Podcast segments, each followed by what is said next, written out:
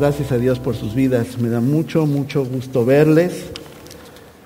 Gracias a Dios eh, por nuestra hermana eh, Bertilia, nuestra hermana Lisette, que es la segunda vez que están entre nosotros y le damos muchas gracias a Dios por su vida. ¿Alguien más eh, nos visita por primera, segunda o tercera ocasión? ¿Alguien más nos visita por primera, segunda o tercera ocasión? Ok. Me da mucho gusto, le doy gracias a Dios también, que también están entre nosotros otras eh, personas que no habíamos visto hace un buen rato. Mi hermana Liliana estuvo un poco delicada de salud. Gracias a Dios que ya está entre nosotros. Sigamos orando, intercediendo por ella eh, con un problema de cadera que tiene. Y bueno, gracias a Dios que el Señor le levantó. Hay muchas peticiones, hay muchas cosas, personas que están realizando trámites eh, importantes, eh, cuestiones de salud, en fin. También viene su mami con usted, ¿verdad, hermana Liliana? Es su tía, muy bien. Eh, ¿Me recuerda su nombre? Giselle, así es. Ahí la vi, gracias a Dios, el viernes que estuvimos visitando el grupo de oración. Muy importante, hermanos, que se integren a un grupo de oración. De verdad es una bendición tenerlo, orar unos por los otros, por todas las peticiones que están en nuestro corazón. Y eso es lo que dice la palabra. Soportaos los unos a los otros. O sea, llevemos las cargas los unos a los otros. Da mucho gusto ver a mi hermana Rosa, a mi hermana Roger, a tantos hermanos, este, mi hermano Marco por ahí lo veo. Gracias a Dios, hermanos, por sus vidas. Eh, antes de empezar con esta parte del sermón, eh, les, eh, dos cosas. Estamos tratando de ir viendo cuál es la mejor forma de poder hacer nuestro programa y estamos pasando los anuncios al principio de nuestro servicio.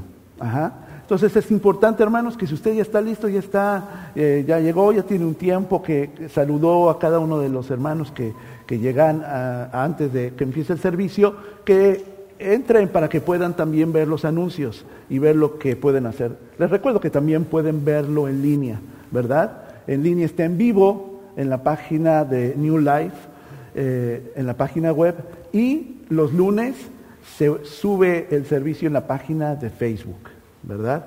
Gracias a Dios ya tenemos otra, otra plataforma que es a, través de... Eh, eh, de un podcast en Apple. Entonces ya a través, ya tenemos podcast donde viene el sermón. Y esa es otra forma de poder compartir eh, el Evangelio a través de la palabra de Dios. Eh, bienvenido Seth, welcome Seth, también. Gracias a Dios. Ah, le doy gracias a Dios por mi hermano Rafa, mi hermana N también, que andan por acá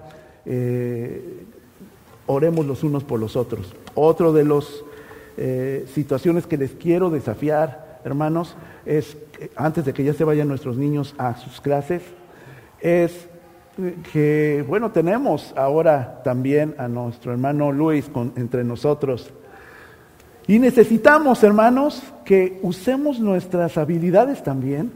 Eh, tenemos dos, dos traductoras para las personas que nos visitan y que no dominan el idioma español. Pero nuestras dos traductoras, ¿qué creen? Se van a clase con los niños porque son nuestras hermanas que están certificadas. Y necesitamos que quien hable español y inglés bien pueda traducir también el servicio. Entonces, si alguien ha puesto en su corazón y cree que esta es una forma de poder servir, eh, no solamente para esta ocasión, sino por cuando se presenten que tenemos visitas, de hermanos que hablan eh, solamente el inglés o no muy bien el español, por favor, eh, acérquense conmigo y, está en su corazón que puedan traducir de manera simultánea a nuestros hermanos para que todos estemos en el mismo sentir. ¿sí? Es una necesidad que tenemos y queremos que eh, nuestro hermano Luis acompañe a su esposa, ¿verdad? Que venga y disfrute también de la palabra de Dios. Entonces tenemos el aparato, tenemos el micrófono, nada más necesitamos un equipo fuerte que ayude a, esto, a este propósito. Ahora sí, Vamos a orar para que podamos estar preparados para leer la palabra de Dios. Mis hermanos, ¿me pueden apagar las luces o bajar las, eh, las luces de aquí? Porque me deslumbran mucho para la lectura. No, no puedo este, ver bien. Gracias. Bien, vamos a orar. Señor, te doy muchas gracias por este tiempo. Gracias porque eh, podemos estar aquí, los que tú pensaste que debemos estar. Gracias, Señor, por las personas que nos siguen a través de estos medios electrónicos. Gracias, Señor, porque nos has reunido juntos con el propósito de adorarte, pero también porque tú quieres hablar a nuestra vida y a nuestro corazón. Porque es tu deseo, Padre Santo, que como hijos tuyos vivamos el reino y, vivimos en un mundo roto y tu nos da palabras de vida, nos da fortaleza para poder vivir el reino a pesar de este mundo roto. Señor, que el mensaje del día de hoy sea, Padre Santo, el que necesita iglesia, el que necesitan tus familias y el que necesitan todos, cada uno de nosotros. En tu nombre, amén. Los niños pueden salir a su clase, disculpen muchachos, este, hay una clase especial para ellos, niños de 3 a sexto grado, con nuestras hermanas. Ahí tienen una clase especial preparada para ellos. Así que adelante, vayan con confianza. También tenemos servicio de cuna, eh, tienen que estar los padres eh, y, por ahí también pueden escuchar el servicio a través de una bocina. Espero que esté funcionando. Muy bien. ahí está el buen Mateo, gracias a Dios por su vida, ¿verdad? Y sus papás, que tuvimos la bendición de dedicarlo al Señor el domingo pasado. Muy bien. ¿Quién de aquí no se enoja para nada? Levante la mano. A ver cuántos hipócritas hay.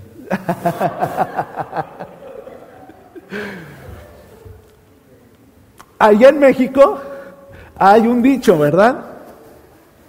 Eh, en mi país, que dicen, el que se enoja, pierde. Bueno, parece que se dice en varios lados, ¿verdad? El que se enoja, pierde. Bueno, el, sermón lo he titulado, El que se arrepiente, gana. Y vamos a ver por qué les puse de esta manera. Bueno, eh, empieza el pasaje y dice, oíste que fue dicho, ¿verdad?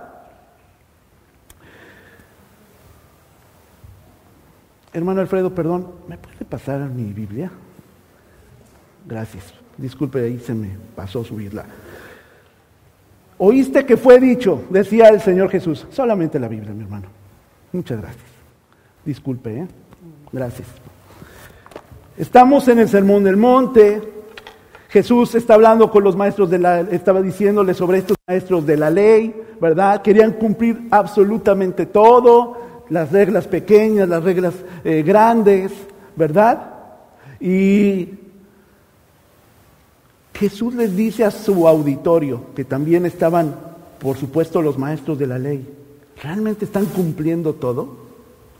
¿Realmente sí están buscando, agradando a Dios para cumplir toda la ley? ¿Realmente lo están haciendo? Recordemos que los fariseos, bueno, Jesús estaba evidenciando estos maestros porque creían en la ley, pero no creían en Jesús.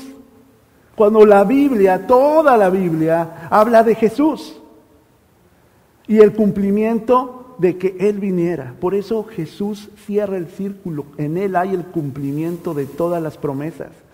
En su vida, en su ministerio y por supuesto en su muerte y resurrección. Pero les dice, ¿ustedes realmente creen en lo que están estudiando y haciendo? ¿Realmente lo cumplen todo? Bueno, después va a Éxodo 20, a citar una parte de una de las leyes más importantes para los judíos, los diez mandamientos. ¿Los conocen, hermanos? ¿Saben cuáles son los diez mandamientos? Sí, mi hermano Marco se lo podría decir de memoria, o quién más, así los diez.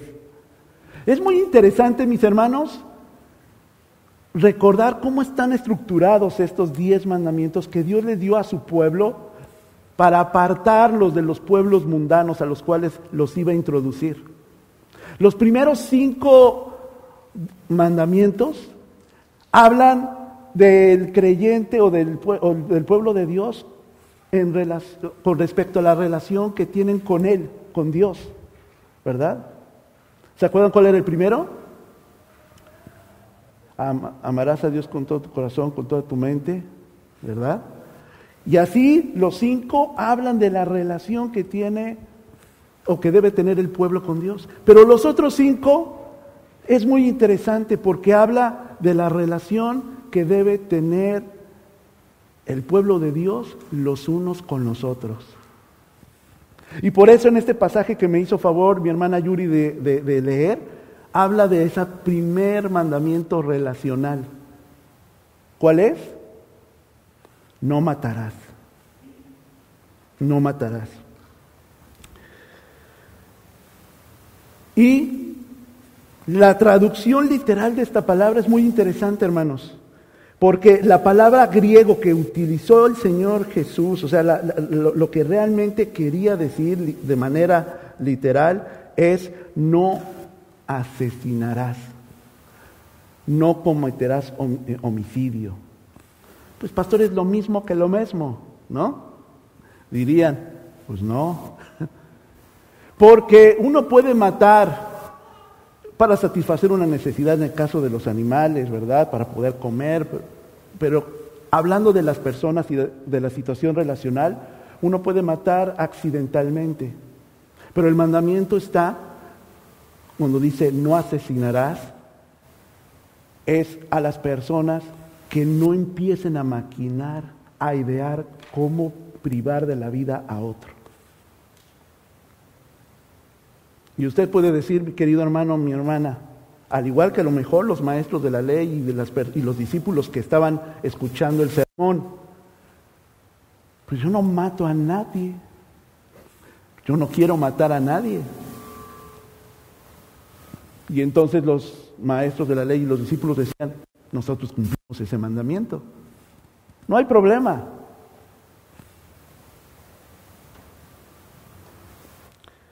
Era tremenda la pena por matar a otro. La pena que decía la ley cuando alguien asesinaba o cometía homicidio en contra de otra persona, le causaba la muerte, era precisamente la misma muerte y no podía reducirse la pena en algo menor. Era privar la vida. También a quien la quitaba. Sin embargo, Jesús empezó a relacionar el asesinato con el enojo. ¿Qué tiene que ver? Tal vez decían las peras con las manzanas. ¿Qué tiene que ver asesinar con enojarse?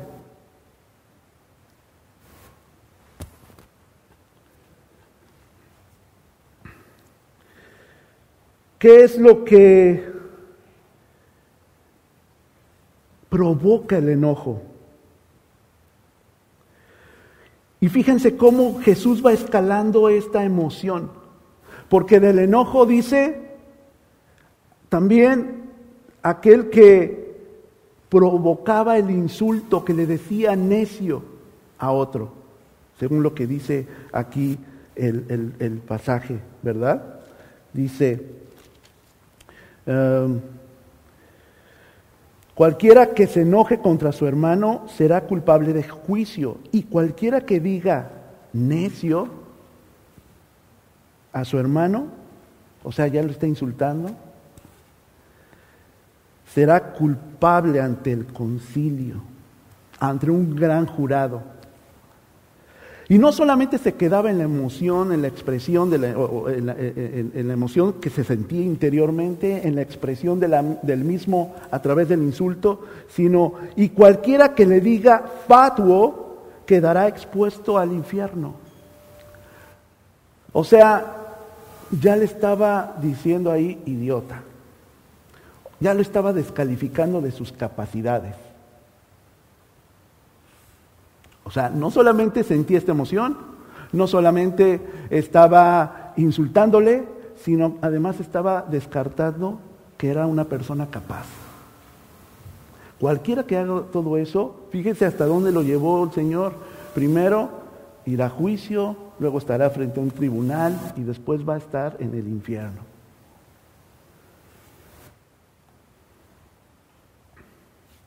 Para Jesús, hermanos, llegar hasta este punto, hermanos, es conducir nuestros sentimientos en un viaje sin retorno en esa relación que probablemente la persona de plano no quiere arreglar. No es de su interés. Enojarse, ni insultar, ni difamar, hermanos, realmente no podría pensarse que quiere decir asesinar. Entonces, ¿por qué Jesús condena a la persona que hace todo esto al infierno? Bueno, en primer lugar, hermanos, debemos entender que el enojo contra el hermano es pecado y está prohibido expresamente para el creyente. ¿Qué dice Efesios 4:31? Efesios 4:31. Abandonen toda amargura, ira y enojo, gritos y calumnias y toda forma de malicia. El Señor no le gustan las personas que son, tienen amargura, que tienen ira y enojo y que lo expresan, porque para Él es maldad. Quienes conviven con iracundos, también dice la palabra de Dios, aprenden sus maneras y por eso la palabra nos enseña a evitar a dichas personas. Dice Proverbios 22, 24 y 25. Proverbios 22, 24, 25. No te hagas amigo de gente violenta, ni te juntes con los iracundos, con los enojones. No sea que aprendas sus malas costumbres y tú mismo caigas en la trampa. A veces, hermanos, es difícil imitar lo bueno, pero lo malo, ¿cómo se pega, verdad? Fácil. Este desprecio, hermanos, al, insultar y a difamar, conduce al odio porque considera al hermano como vil, como alguien no digno. Y por tanto, tampoco es digno de ser amado.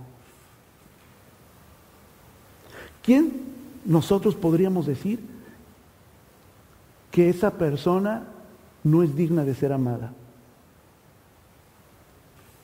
Por otra persona, pero sobre todo por Dios.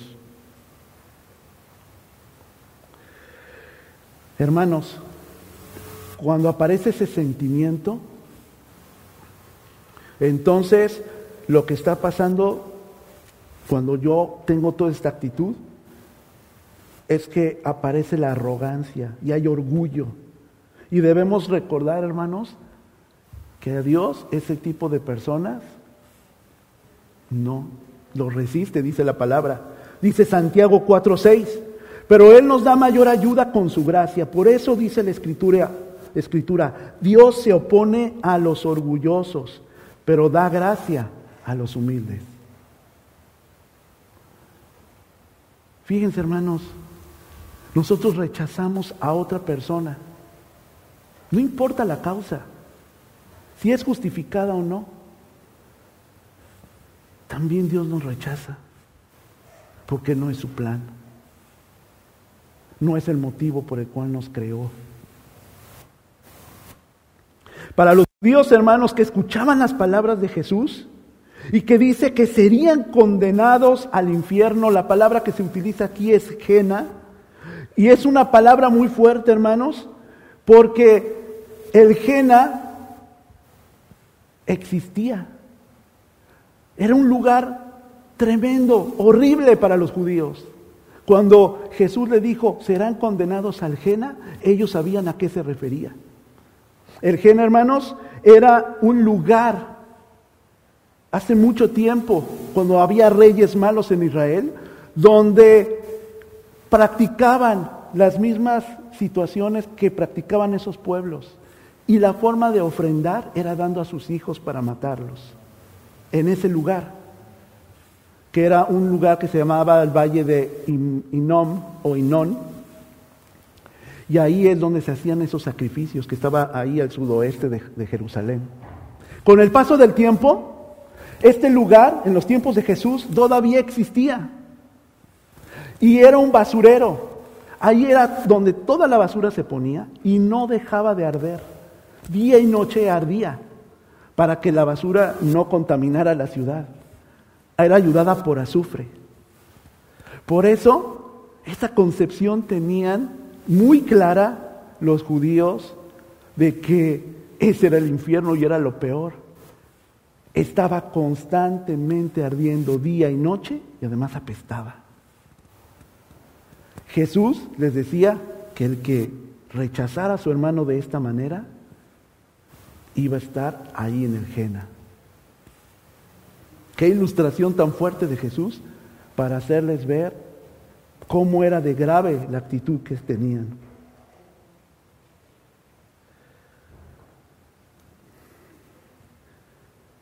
Bajo esa premisa, hermanos, el Señor no desautoriza la enseñanza tradicional. Realmente no estaba diciendo no debes asesinar o si asesinas está bien o está mal. Lo que está diciendo es, fíjense lo que dice Juan 1.17, pues la ley fue dada por medio de Moisés, mientras que la gracia y la verdad nos ha llegado por medio de Jesucristo. Jesucristo quiere darle un cambio totalmente a esa actitud y a la postura que nosotros tenemos ante ante algo que no nos agrada de otra persona y que tendemos a ofenderle, o viceversa.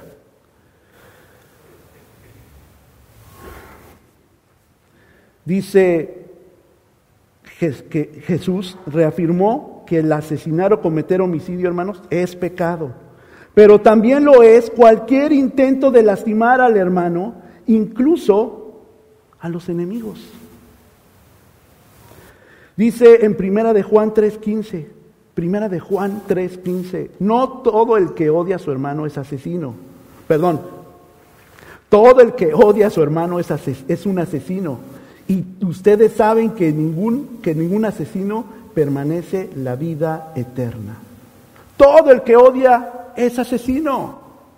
Aquí está Juan relacionando esta parte que está diciendo eh, Jesús ahí en el Sermón del Monte. Él estaba siendo en aquel momento testigo ocular y también estaba ahí prestando sus oídos. Todo el que odia a su hermano es un asesino, dice Juan. ¿Y por qué, hermanos? Porque hay un dicho también que el que hace lo más, hace lo menos. Es decir, si puedo llegar al grado de asesinar a alguien, también puedo asesinarlo rechazándolo.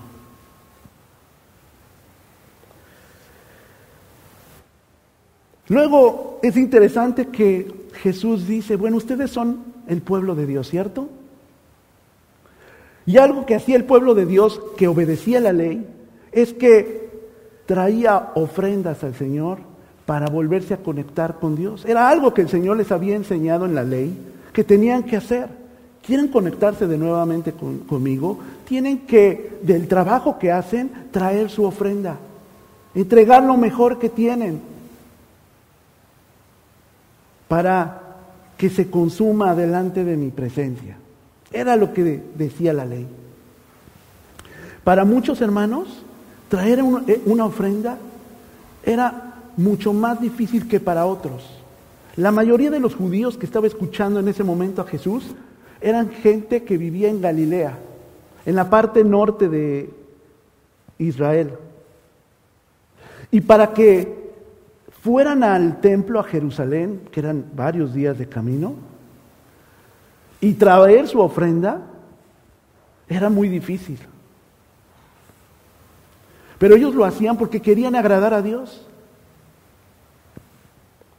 Pero dice Jesús, pues ustedes vienen y traen sus ofrendas, pero también traen odio en su corazón. Qué incongruente, qué difícil, qué contradictorio. Sí, la ofrenda era una expresión de amor y de gratitud por todos los beneficios experimentados por Dios y recibidos de parte de Él, pues este era un, era un acto de devoción a Él. Hermanos, no puede, no se puede adorar a Dios y no se puede odiar al hermano. No se puede con la boca, hermanos, alabarle y con la misma ofender al mismo prójimo. ¿Cómo se hace eso? ¿Cómo hemos llegado como pueblo de Dios a esa parte hasta de cinismo? Ahorita no estoy. ¿Cómo llegamos alabar a Dios y decirle, recibe toda la gloria, Hijo de Dios. ¿Quién lo cantó? Que cantar con entendimiento, ¿verdad? Porque vengo a ofrecer, era el segundo canto, ¿verdad? A ofrecer mi ofrenda a ti, Dios. ¿Qué es lo que estamos ofreciendo realmente en nuestro corazón? Jesús estaba poniendo contra las cuerdas a su auditorio. Jesús nos pone en las cuerdas también a nosotros. Cuando estaba haciendo esto, estaba pensando, ¿con quién? ¿Quién tengo tal sentimiento?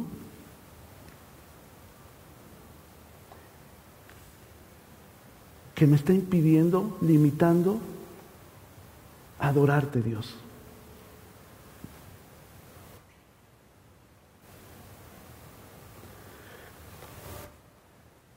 Hermanos, Aquí dice que Dios no acepta ninguna ofrenda que salga de un corazón contaminado. Fíjense lo que dice Génesis 4.5. ¿Se acuerdan de la historia de Abel y Caín? ¿Sí? Dice en esta parte del versículo, pero no miró así a Caín ni a su ofrenda. Por eso Caín se enfureció y andaba cabizbajo. ¿Cuál fue el problema de Caín y de Abel y de su ofrenda? ¿Por qué Dios vio con más agrado la de Abel y no la de Caín? ¿Era porque a, Dios no le gustaba la carne? ¿Era vegetariano? ¿Le gustó más todos eh, los vegetales y todo lo que llevó Abel? No, hermanos. El problema era la actitud con que ofreció su sacrificio, su ofrenda a Abel. ¿Cuál es la actitud con la que nosotros podemos venir a Dios y ofrecer nuestra ofrenda. Ese es el problema. Esa es la situación. Por eso yo me siento mal. No puedo adorar a Dios. Me impide, incluso me puedo sentir hasta enfermo. Porque no es algo natural en nosotros. Nosotros fuimos criaturas creadas para adorar a Dios. Y cualquier circunstancia que nosotros guardemos, es algo que está envenenándonos y que no nos permite ver realmente a Dios en todo su esplendor, en toda su gloria, adorarle realmente.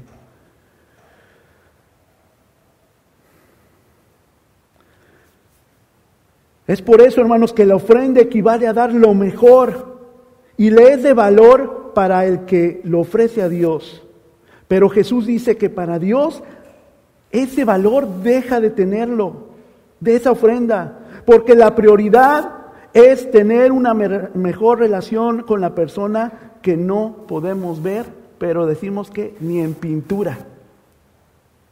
Dice aquí, si vienes a adorar, pero ahí deja tu ofrenda y ve a arreglar las cosas con tu hermano. Tu prioridad, si es adorarme, es arreglar las cosas con tu hermano, porque yo resisto a los que tienen una actitud de odio y resentimiento en su corazón.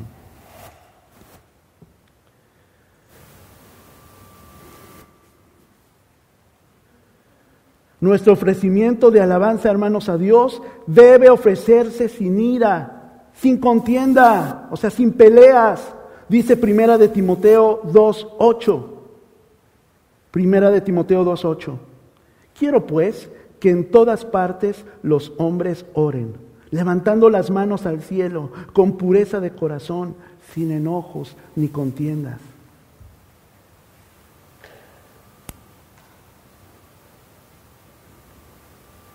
Sin enojos ni contiendas. Hermanos, Dios no escucha nuestra adoración a Él cuando mantenemos la actitud de ofensa. Dios quiere que hagamos el bien y quiere que restituyamos a quien hemos ofendido. Fíjense lo que dice Isaías 1 del 15 al 17. Cuando levanten sus manos, yo aparto de ustedes mis ojos. Aunque multipliquen sus oraciones, no las escucharé, pues tienen las manos llenas de sangre. Lávense, límpiense, apártense de mi vista sus obras malvadas, dejen de hacer el mal Aprendan a hacer el bien, busquen la justicia y reprendan al opresor. Lo está diciendo, no quiero que tú te apartes, quiero que se aparten esas malas obras. Ven y preséntate limpio. Hermanos, no cabe duda que alguien que tiene esos sentimientos al que más le hace daño, hermanos, es a uno. ¿Ustedes creen que están afectando a la otra persona? No. Nosotros somos los que estamos albergando ese odio. Hermanos, la ofensa impide la relación y comunión con Dios. Por eso le dice, deja tu ofrenda porque aunque vengas con ella, no vale. Porque Dios conoce nuestro estado emocional, espiritual. Tu prioridad debe ser, si vienes a adorar, arregla esto con tu hermano.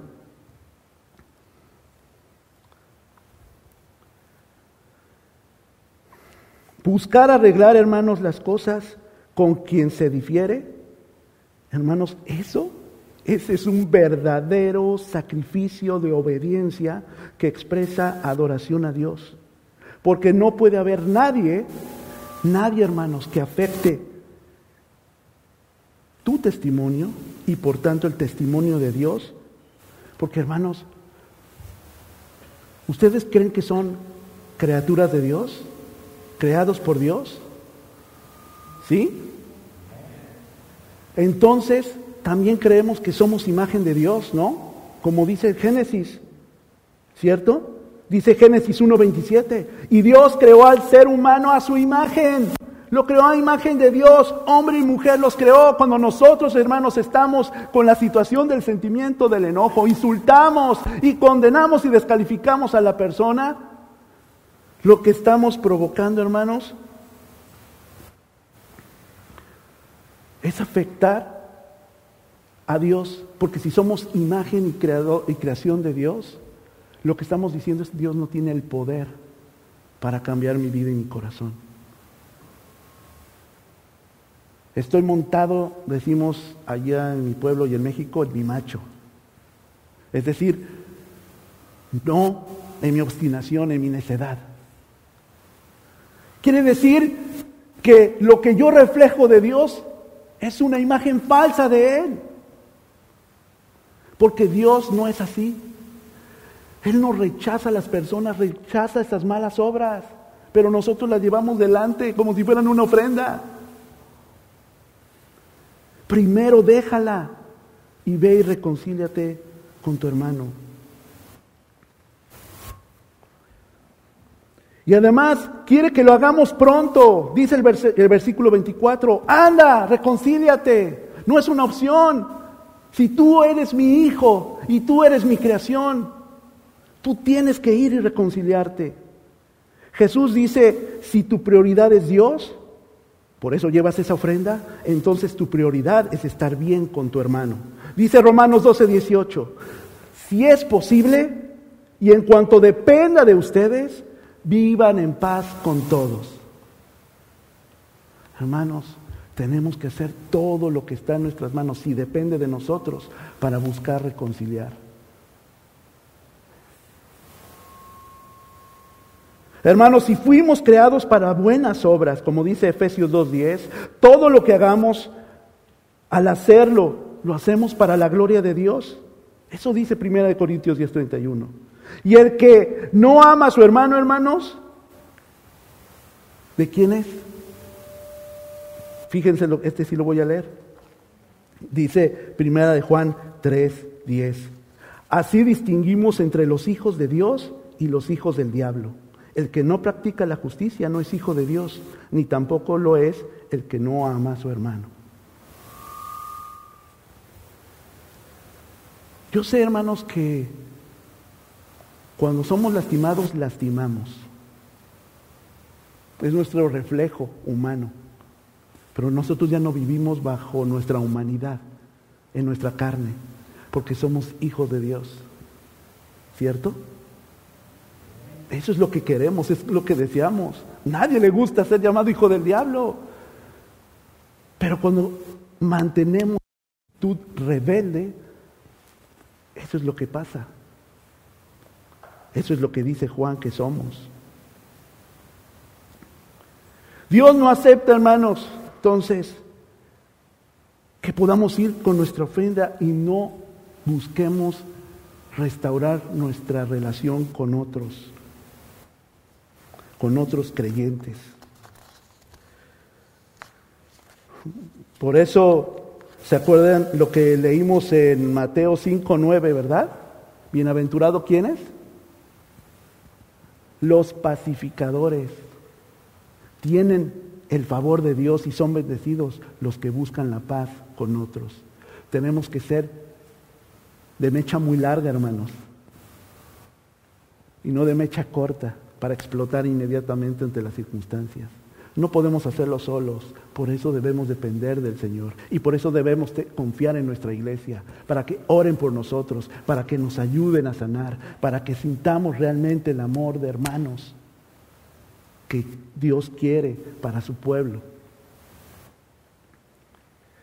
Eso es lo que dice Efesios 4:3. Esfuércense por mantener la unidad del Espíritu mediante el vínculo de la, de la paz. Hermanos, esforzarse requiere, requiere perseverancia. Ah, está enojado conmigo, pues ahí lo dejo. Ahí lo ofendí, pero pues que se le pase. No se le pase ni nada, ni a usted tampoco. Porque a Dios no se le pasa eso. Y no se le pasa también bendecirnos. Y no se le pasa cuidarnos. Y no se le pasa las promesas que nos ha prometido. El perfeccionarnos como su novia, como la iglesia.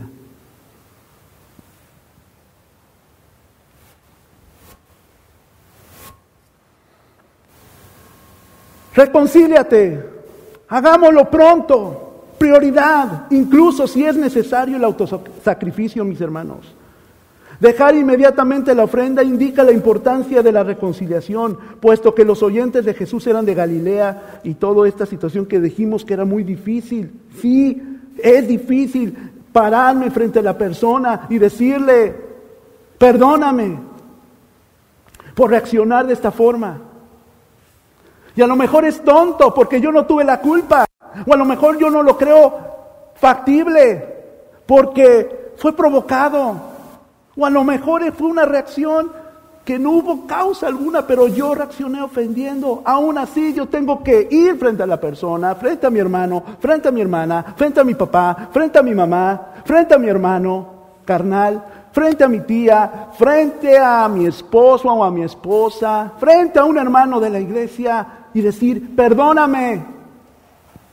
Ay, pastor, pero tan orgulloso y orgullosa esa persona que no va a pasar. Hermano, está mal, porque entonces usted está esperando que la persona reaccione a algo que usted tiene. Usted tiene que limpiarse, usted tiene que sanar y lo hace porque es lo que el Señor le agrada, es la forma de adorar a Dios. Él tiene que rendir cuentas, pero usted haga su parte. Estamos en nuestra cultura acostumbrados a tener la iniciativa y que a otros hagan lo que debemos hacer nosotros. Ya, tenemos que reaccionar.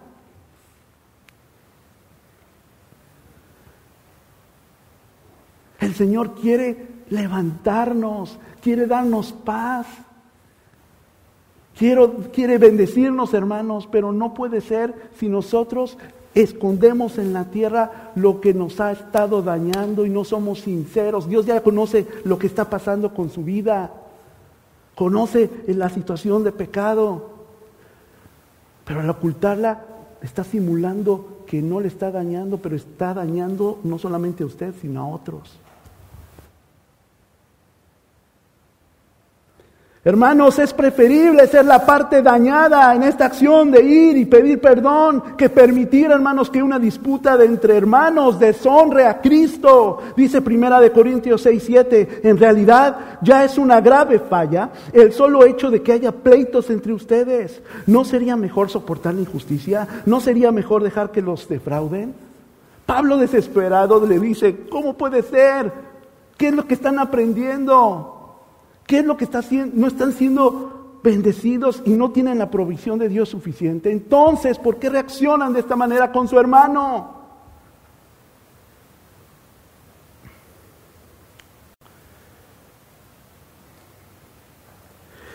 Ok, pastor, voy con mi hermano. Estoy enfrente de él. Y no me rechaza. Digo, él me rechaza, no me escucha, no quiere saber nada. Hermano, usted haga lo que tenga que hacer. Algo que me encanta de un comentarista que leí es su definición sobre la reconciliación. Fíjense lo que dice. El significado no es desarraiga de tu pecho todo ese sentimiento malo. O sea, no, no, es solamente conformarse con eso, sino destierra de la mente de tu hermano toda queja que él tenga contra ti. Eso es verdadera reconciliación. Hacerle, persuadirle y que él realmente crea que tú no tienes nada contra él. Pero primero lo tiene que creer usted.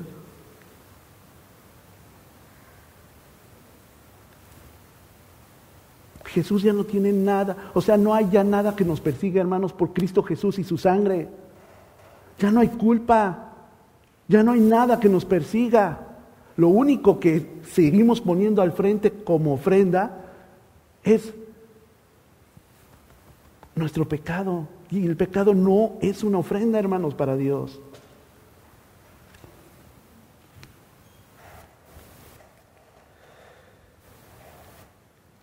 Vayamos, hagamos lo posible para creerlo y para que la otra persona crea que no hay nada. Sea libre en Cristo Jesús, hermano, hermana.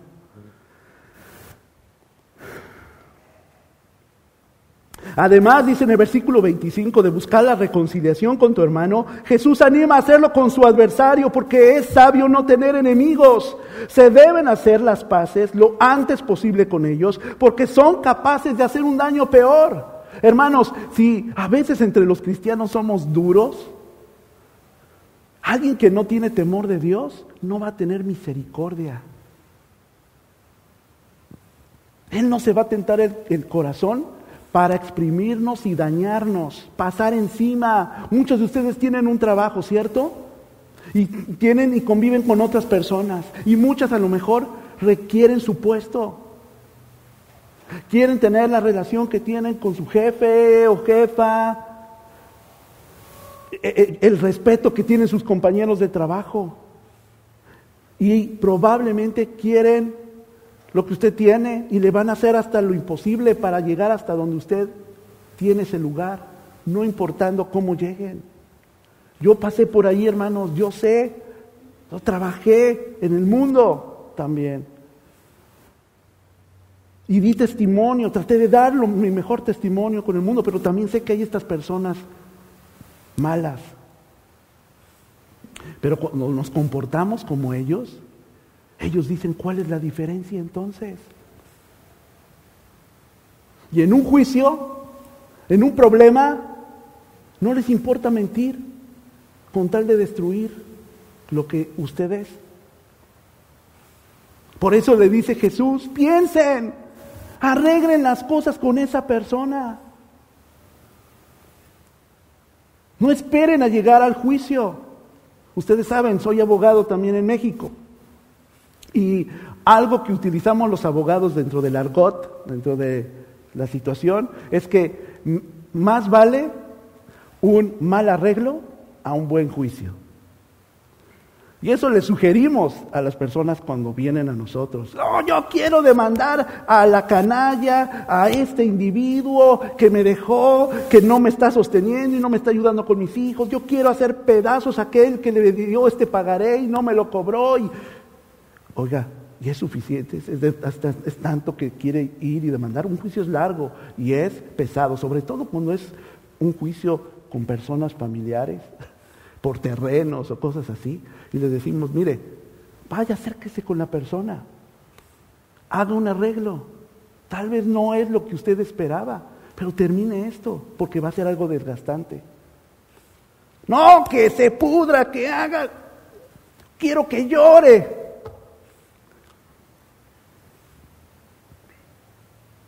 Eso quiere que hagamos. En la parte espiritual, hermanos, en la parte teológica, Jesús es lo que dice, si tú no vas incluso con tu adversario, además de con tu hermano, para reconciliarte y hacer las paces y aclarar las cosas y llevar la fiesta en paz, nosotros vamos a dar cuenta por esas vidas que están a nuestro alrededor.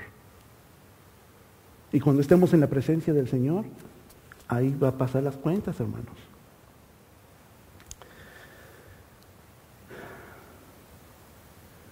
Una persona que está en tu contra, hermanos, y te lleva a juicio, como les decía, no va a tener el mínimo arreglo en, hacernos el mal. Eh, hermanos, Jesús no quería con esto infundirnos miedo a sus discípulos, que también somos nosotros.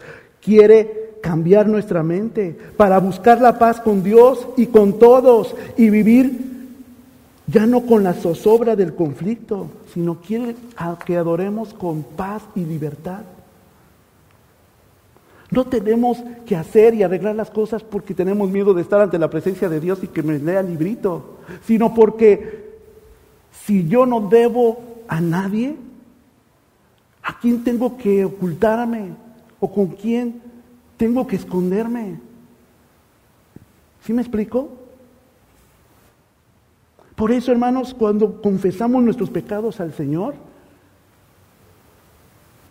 y lo hacemos y lo ponemos a la luz, ¿quién puede decir que estamos haciendo algo malo si lo hemos confesado? No hay acusador.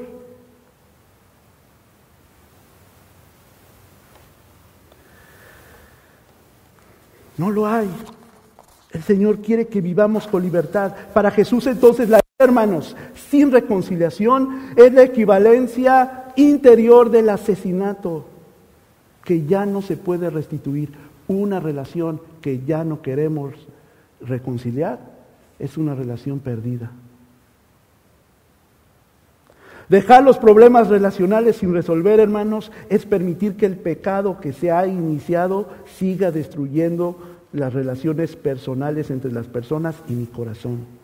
El propósito entonces Jesús dice de la ley es el cultivo de esas relaciones personales. Los discípulos de Jesús deben dar mantenimiento a sus relaciones para una vida saludable, tanto como cristianos para los que no lo son. Para terminar, antes hermanos se observaba que no se debía matar, ¿cierto? Pero al descartar a la persona, hermanos, realmente ya la habíamos matado en nuestro corazón. Tenemos que ver a todas las personas como valiosas y tenemos que dar cuenta de sus vidas no solo porque eh, eh, por, simplemente, perdón, por el hecho de que están a mi alrededor. Tal vez con la ayuda de Dios, al acercarnos a nuestro ofensor, hermanos, él puede él puede hacer un milagro en la vida de él y puede creer. ¿Cómo? No me esperaba que tú vinieras. ¿Por qué cambiaste? Porque yo dejé que el mundo me cambiara, que mi egoísmo. Yo soy hijo de Dios y la gente puede creer. Hermanos, la reconciliación es el antídoto que Dios creó para mi alma. Cristo mismo vino a reconciliar al mundo con Él, ¿cierto? Porque el pecado le había separado de su comunión. Hay personas que podemos tal vez no agradarle, pero que no sea porque yo no he hecho nada para arreglar la situación. Todos hemos oído también, hay un dicho en mi país que dice que no podemos ser monedita de oro, ¿cierto? Para todos. El problema es que yo no hice nada para arreglar esa situación.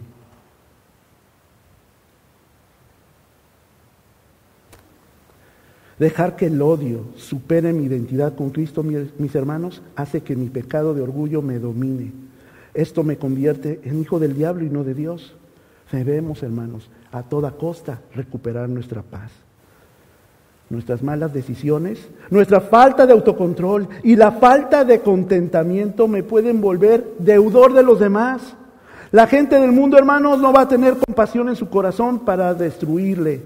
Hay que buscar como prioridad arreglar las situaciones con ellos, porque quien está viviendo en el reino de Dios, nosotros, sus hijos, solamente tenemos un solo deudor, Dios.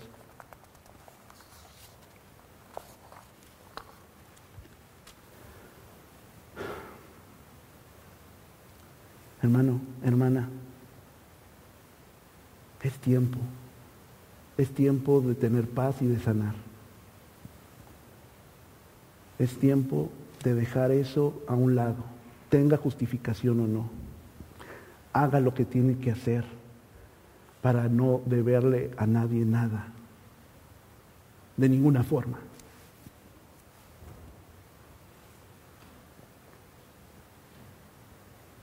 Le quiero pedir que cierre sus ojos. Vamos a orar para terminar esta parte. Pero hermano, hermana, yo no quiero que termine su relación con Dios, ni tampoco que termine su relación con su hermano o su hermana en Cristo.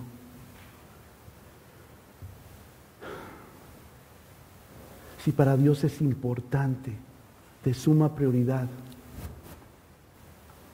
que deje lo que para usted es importante, sino que vaya si realmente quiere adorar y presente su corazón, hágalo mi hermano, mi hermana.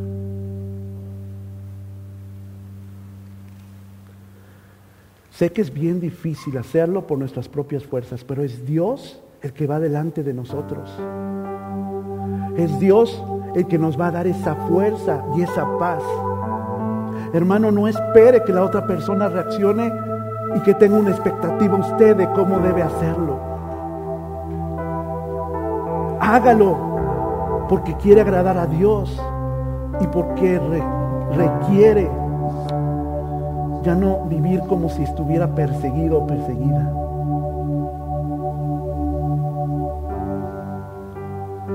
Busque la paz en Dios. Busque su confianza y su fuerza en Él. Y no en su odio, en su rencor, en sus emociones o en sus pensamientos. Búsquele de corazón. Búsquele agradarle a Él si realmente porque Dios ama su creación. Él y nosotros somos parte de Él. Hermano, hermana, si usted quiere hacer un compromiso con el Señor y quiere poner ahí en el altar su corazón y pedirle que sea Él el que transforme lo que no ha podido durante todo este tiempo, Hágalo hoy, hermano. Hermana, ya no espere. El Dios, Dios quiere sanarnos.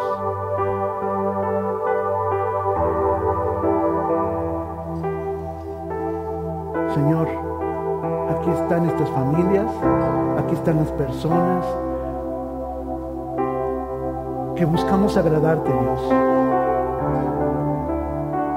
Ayúdanos a ser obedientes a esto,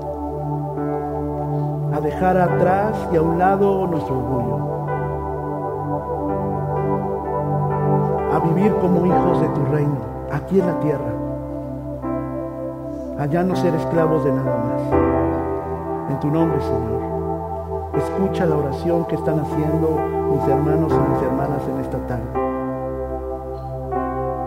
Escucha, Señor, su corazón y su intención.